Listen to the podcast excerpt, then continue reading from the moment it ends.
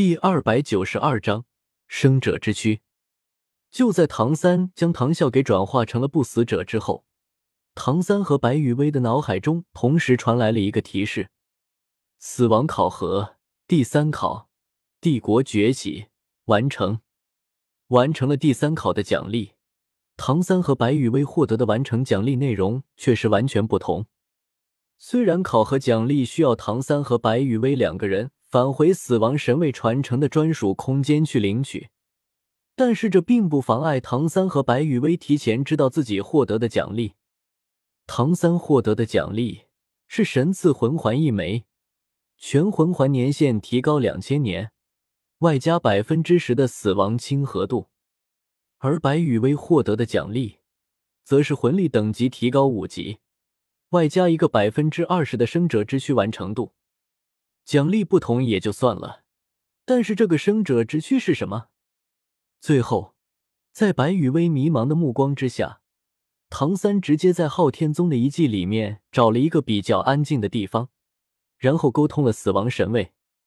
半个时辰之后，唐三便一脸兴奋的跑到了白羽薇的身边：“雨薇，我和你说。”此时的唐三身上没有一点不死者之王的风范，开心的就如同一个孩子一样。深呼吸了几口气之后，唐三才暂时的平复下了自己激动的心情，然后用炽热的目光盯着白雨薇。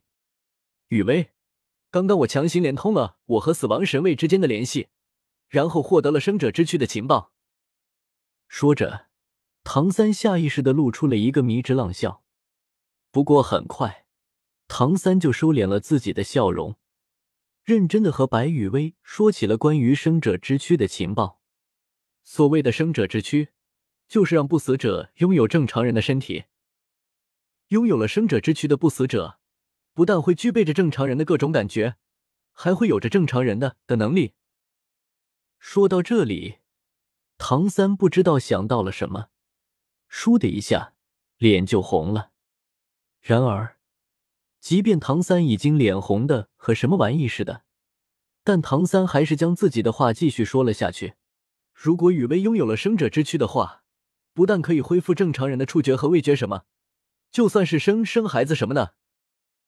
后面的话，唐三实在是说不下去了。但是从唐三看向白雨薇的目光中，白雨薇就能看出来唐三想要说什么。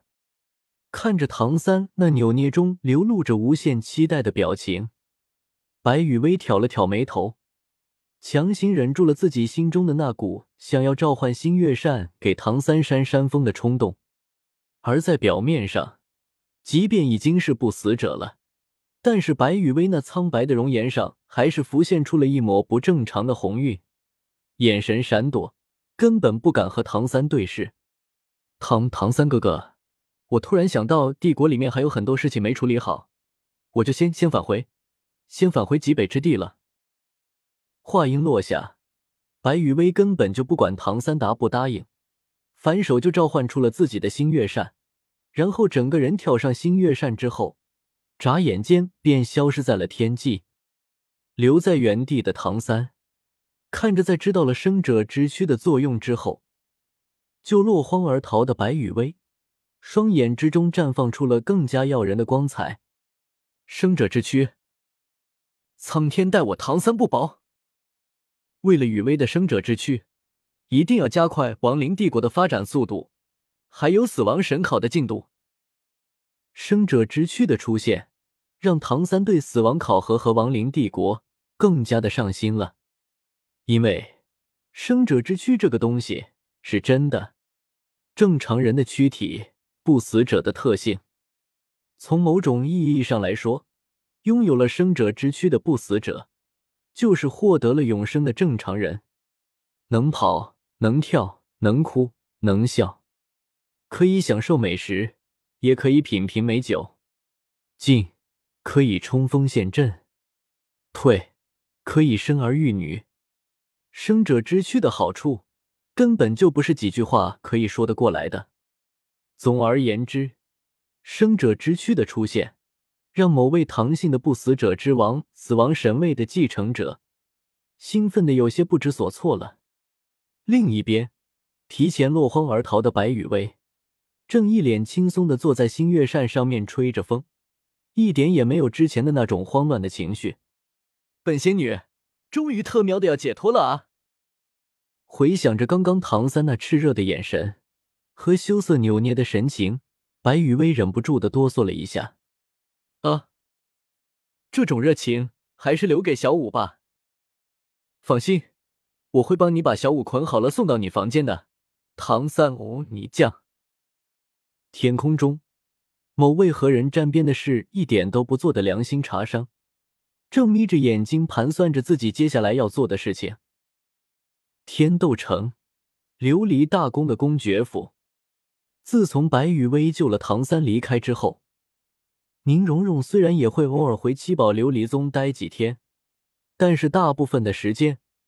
宁荣荣都会待在位于天斗城的琉璃大公爵府，原因无他，只是因为琉璃大公爵府的旁边就是白羽薇的星月大公爵府。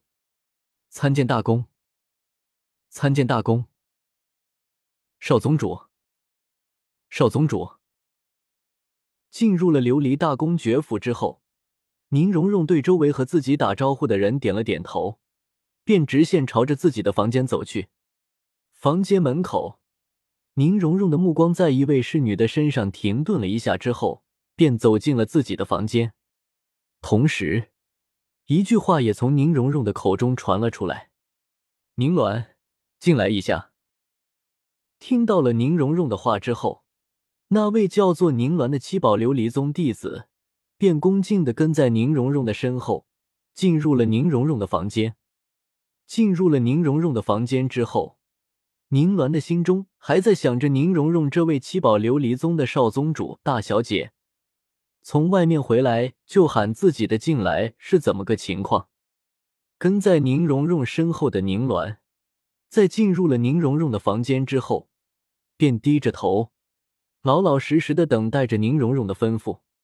毕竟，即便在外人看来宁鸾是宁荣荣的心腹，但是宁鸾自己却明白。